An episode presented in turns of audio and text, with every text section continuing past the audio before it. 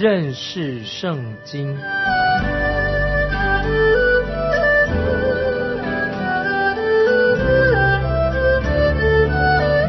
认识上帝的话，把上帝的话带到全世界。本节目是由认识圣经机构和环球广播电台联合制作，欢迎收听。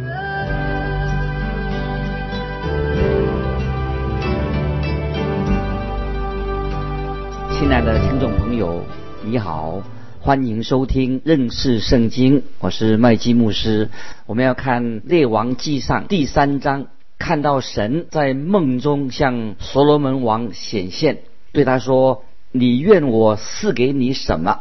你可以求。”所罗门向神求智慧，好来统治以色列国。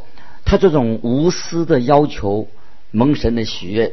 神不仅仅是给他智慧。还给他超乎他自己所求所想的，除了智慧之外，神还给他财富，也给他尊荣。特别还有一个案件呈到所罗门面前，就是两位母亲争夺一个孩子的事情。所罗门对这个案件做的判决，证明了神的确给他有真智慧，也知道他了解人的心。现在我们来看《列王记上》第三章一二两节：所罗门与埃及王法老结亲。娶了法老的女儿为妻，接她进入大卫城，只等到造完了自己的宫和耶和华的殿，并耶路撒冷周围的城墙。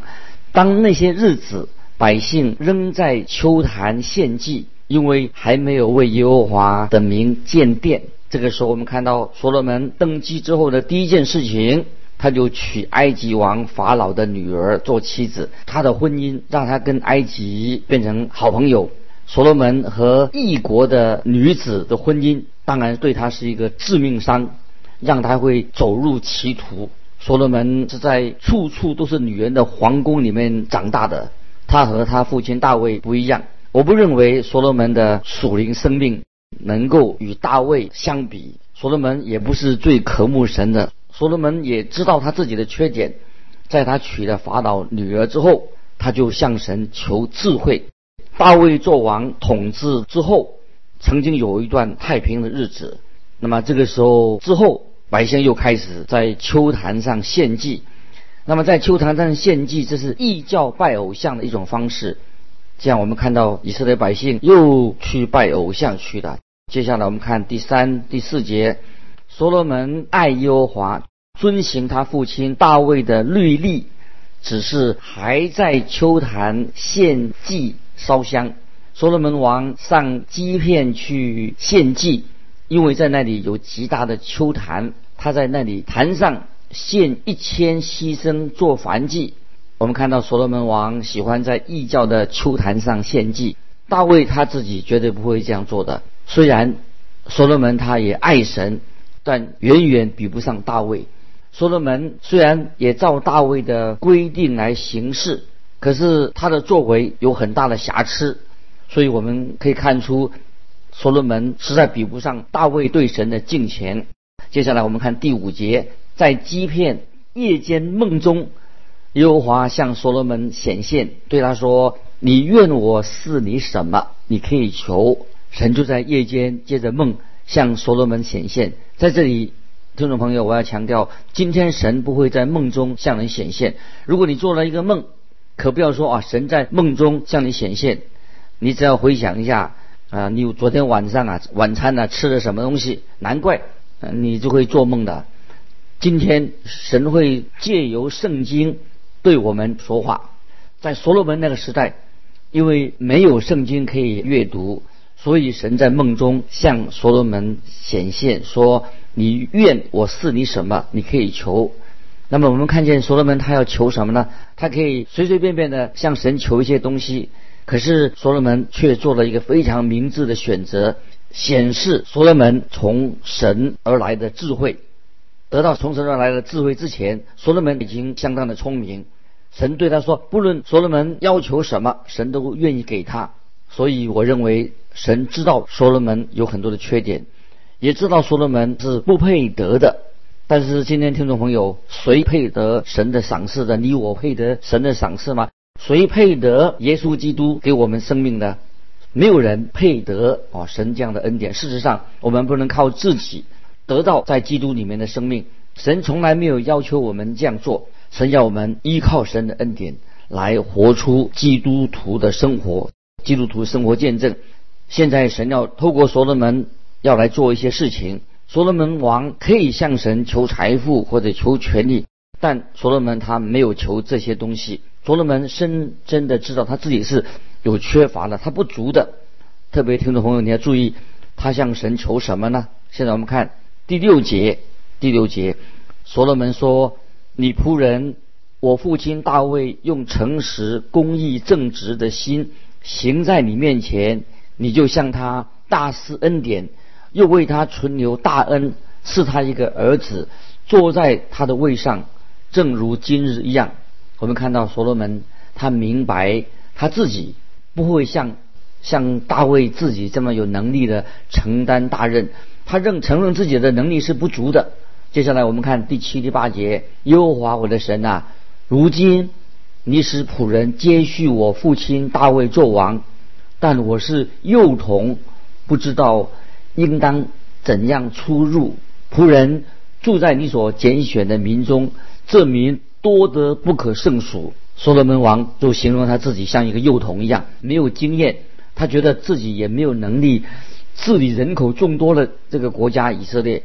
今天很多人想要侍奉神，却不知道自己在神面前是很不配的。其实，听众朋友，我们都不配来侍奉神。当我们认识这个事实以后，我想神才会。帮助我们在神面前，我们千万不能够觉得自己很有能力、很有办法，我们都是不配的。接下来我们看第九节，第九节说：“所以求你赐我智慧，可以判断你的民，能辨别是非。不然，谁能判断这众多的民呢？”我们看到所罗门就向神求智慧，好判断啊神的百姓。现在听众朋友，你现在要注意啊，特别注意，我们常常。会总是这样说，所罗门向神求智慧，没错。但是所罗门他所求的是哪一种智慧呢？他求的是政治上的智慧，管理百姓。他可能想成为一个有能力的政治家，啊，他希望得到啊神给他有管理、统治这些百姓的能力。所罗门他想面对重大的决策的时候，他知道有智慧怎么样去做决定。所罗门。可能不是祈求属灵上的智慧啊，这一点听众朋友你要弄清楚。在所罗门写箴言跟传道书当中，我们可以看到啊，所罗门是神给他的智慧引导引导他。我们看箴言传道书里面，就是知道怎那些智慧就引导我们怎么样在世上来过一个正常的生活。我们知道真言就是充满了智慧的书，帮助年轻人可以自立。我们看在雅各书当中，也显明了啊，显出所罗门他有属灵上的，又有属灵的洞察力，帮助我们啊，也可以得到洞察力。但可惜在所罗门晚年的时候，他的外邦妻子就是所罗门的心就偏离了神。这时候所罗门他所祷告的，他并没有祈求神给他属灵的智慧，而是他求什么呢？是政治上的管理国家的智慧。当然，神就赐给他的，也使他一生受用无穷。接下来我们看第十到十一节，所罗门因为求这事，就蒙主喜悦。神对他说：“你既然求这件事，不为自己求寿、求富，也不求灭绝你仇敌的性命，单求智慧，可以听颂。所以神就要赐给，把智慧赐给他。所罗门希望有智慧。”能够做出一个明智的判卷判断啊，能够听颂。那今天如果有人当着我们的面说啊，我没有智慧，我承认我自己的不足，我愿意依靠啊神来引导我们。如果这样的事能够发生的话，我相信简直有像一个奇闻的。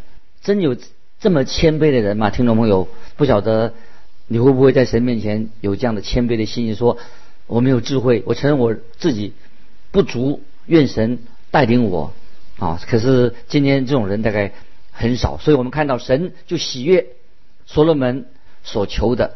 那么所罗门王的确他走了一个很重要的一步。接下来我们看第十二节，我就应允你所求的，是你聪明智慧，甚至在你以前没有像你的，在你以后也没有像你的。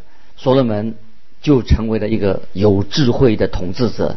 当你读到箴言和传道书的时候，我们知道啊，这两卷书，我们看到啊，智慧，智慧的功效在哪里？人的智慧的功效，我不是说这些书不是神的启示，而是神借由所罗门传达出啊关于人方面的一个最高的智慧。这两卷书很清楚的说到，说到什么呢？就是单单靠人的智慧没有办法来解决。面对人的生命的问题啊，听众朋友要特别注意这个啊，就是靠着人的智慧，就是没有办法解决我们人生命的问题。接下来我们看十三、十四节，你所没有求的，我也是给你，就是富足、尊荣，使你在世的日子，列王中没有一个能比你的。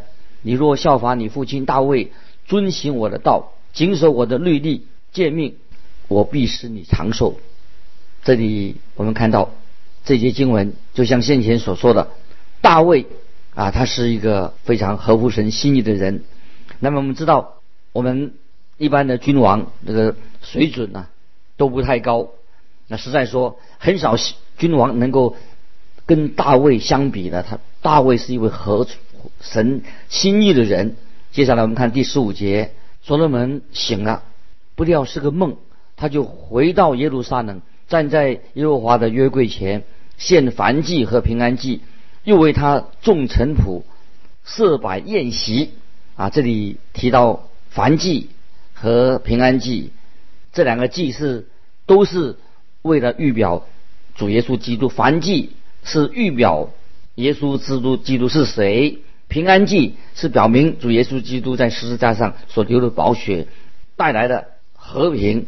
带来的平安，耶稣基督就使我们与神和好了，有恢复我们跟神的关系。所以主耶稣所流的宝血就除去我们一切的罪。所以在这一章里面的后半段，我们就看见所罗门就显出神给他的智慧来，他就很明快的解决了一个很棘手的问题。说到有两个妓女争夺一个孩子，两个人都说孩子是属于他们自己的，他们要求所罗门来。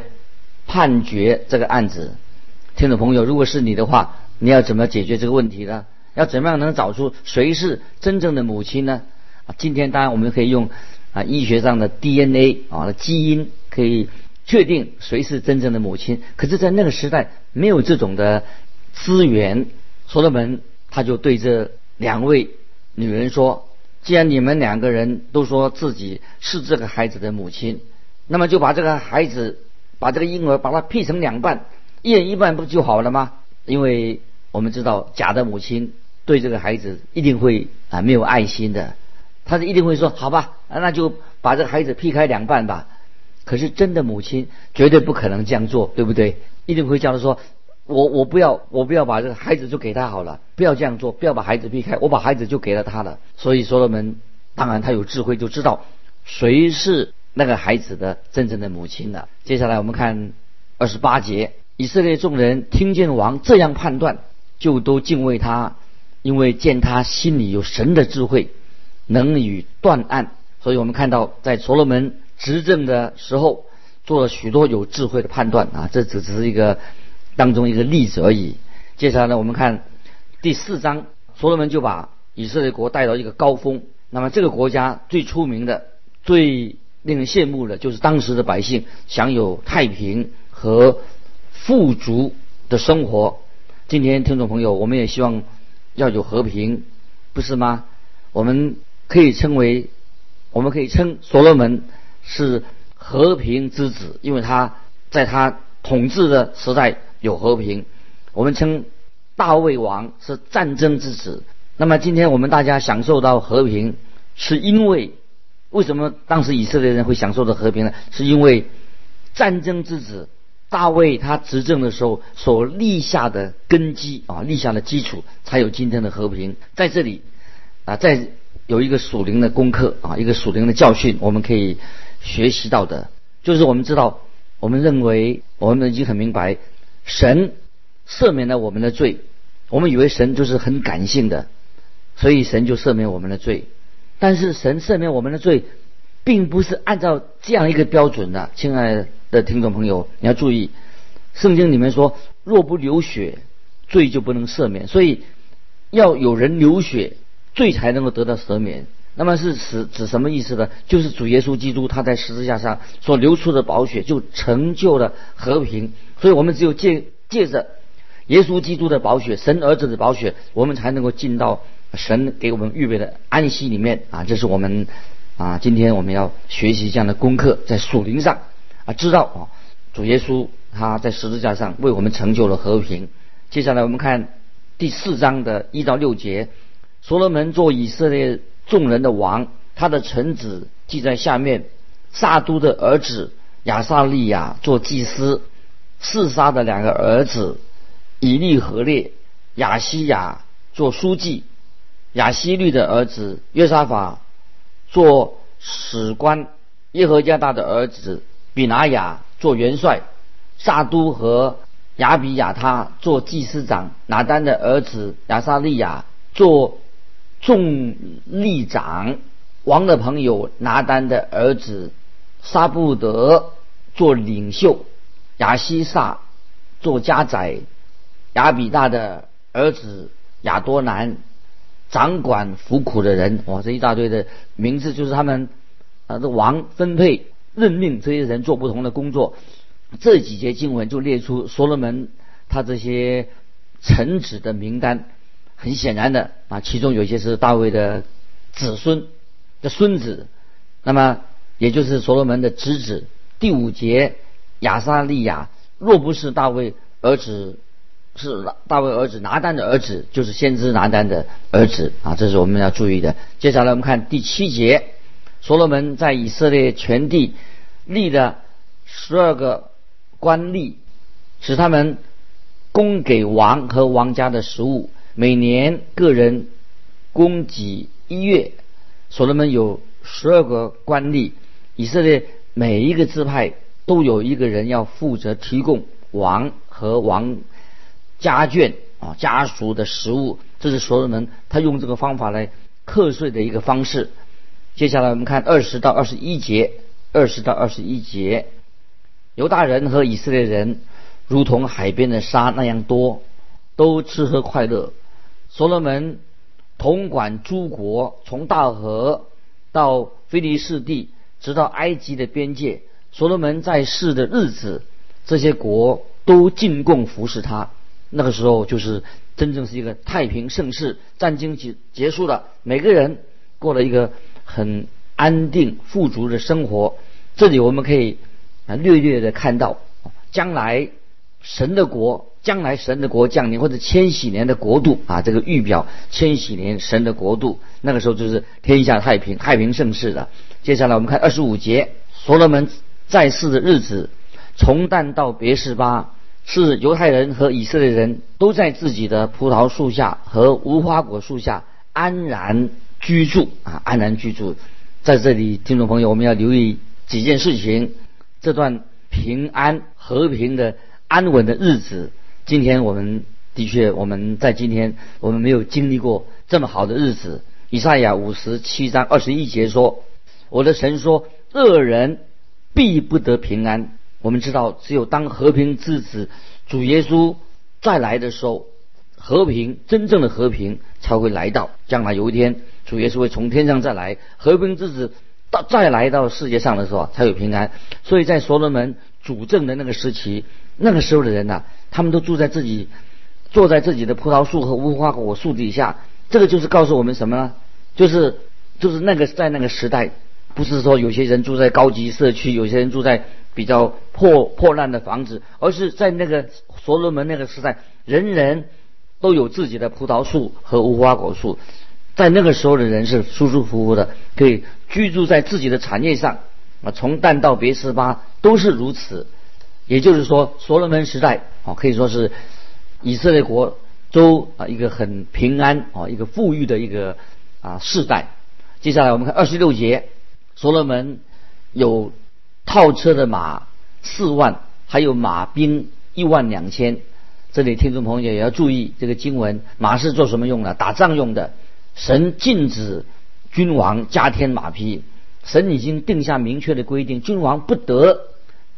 添加马匹和多妻，在《生命记》第十七章十六节有这样的记载，《生命记》十七章十六节说：“只是王不可为自己加添马匹，也不可使百姓回埃及，为要加添他的马匹，因为耶和华曾吩咐你们说，不可再回那条路去。”所罗门他不仅仅的加添的马匹，他又娶了一些。外邦的妻子，他在以色列全地都有他的马棚。据啊考古学家发现，在废墟里面，在所罗门时代，那个马棚啊，那么至少可以每个马棚可以容纳四千四百五十匹马。在历代志下第九章二十五节有这样记载说，那个时候的所罗门的。马棚啊，马棚有多少呢？有四千座的马棚，所以我们知道所罗门就加添了许许多多的马匹。其实这是违背了啊神给他的智慧。那么经文总之告诉我们说，所罗门的智慧在那个时候极其广大。接下来我们看二十九到三十节，神赐给所罗门极大的智慧、聪明和广大的心。如同海沙不可测量，所罗门的智慧超过东方人和埃及人的一切智慧。这里所的所说的东方啊，就是东方博士所来的地方。接着我们看三十一节，他的智慧胜过万人，胜过以斯拉人以探，并马和的儿子希曼、贾格达大的智慧，他的名声传扬在。四维的列国，这里提到四个有智慧的人，但是所罗门的智慧都超过他们。接下来我们看三十二、三十三节，他做箴言三千句，诗歌一千零五首，他讲论草木，自黎巴嫩的香柏树，直到墙上长的牛膝草，又讲论飞禽走兽、昆虫、水族。这段经文就记载说，所罗门做真言三千句。那圣经里面只记载了几百句真言而已。他做了一千零五首的诗歌，所罗门也是诗人，也是作曲家。我们只看到他所写的那首雅歌啊，雅歌而已。那所罗门他也是植物学家，他讲论草木，尼巴论的香柏树，直到墙上的牛膝草。那么牛膝草是长在岩石上，很不起眼的小草，所以。我们看到啊，所罗门他也是动物学家，他讲论走兽，好像所罗门他也是鸟类的专家，因为他讲论飞禽，好像他也是昆虫学家，他讲到地上的爬虫或者昆虫，那么他也是鱼类关于鱼的鱼类的专家，因为讲到关于水族方面的，这里很明显的告诉我们，那个时候就是啊科学。啊，开始慢慢的啊发达的。接下来我们看《列王纪上》第四章的三十四节，三十四节，天下列王听见所罗门的智慧，都差人来听他的智慧话。我们看到所罗门他的名声就享誉当时的国啊，各个国都是听到所罗门是一个大有智慧的人，所以很多人很多人啊，那些君王啊，都想要来。听听啊，所罗门的智慧的话语，亲爱的听众朋友，你看，我们神啊，实在是一个很不是很抽象的神，对每一件事情都是很实实在在的。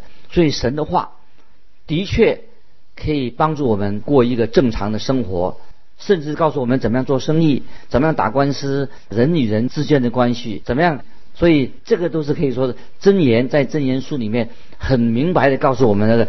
我们生活的原则，所以我们都可以从圣经里面这些真言书里面啊，明白人际关系、与人怎么交往，都可以得到莫大的帮助。那今天我们看到所罗门向神求智慧，神也把智慧给了所罗门。要问今天听众朋友，不晓得你是不是这个智慧人？我们也在神面前谦卑的求神给我们智慧，有得救的智慧，知道怎么样啊行事为人，要按照神的心意。我们今天每个人在神面前都曾经失败，但是我们应该站起来啊，求神给我们有智慧，属灵的智慧，作为一个正确的判断，因为神是我们智慧的源头。所以我们看见所罗门王是在以色列当中是一个有智慧的王，他做判断。今天基督徒也不要做一个糊里糊涂的基督徒，我们也求神给我们有得救的智慧，能够分辨是非，做一个神所喜悦的人。啊，时间的关系，我们就分享到这里。愿神祝福你，我们下次再见。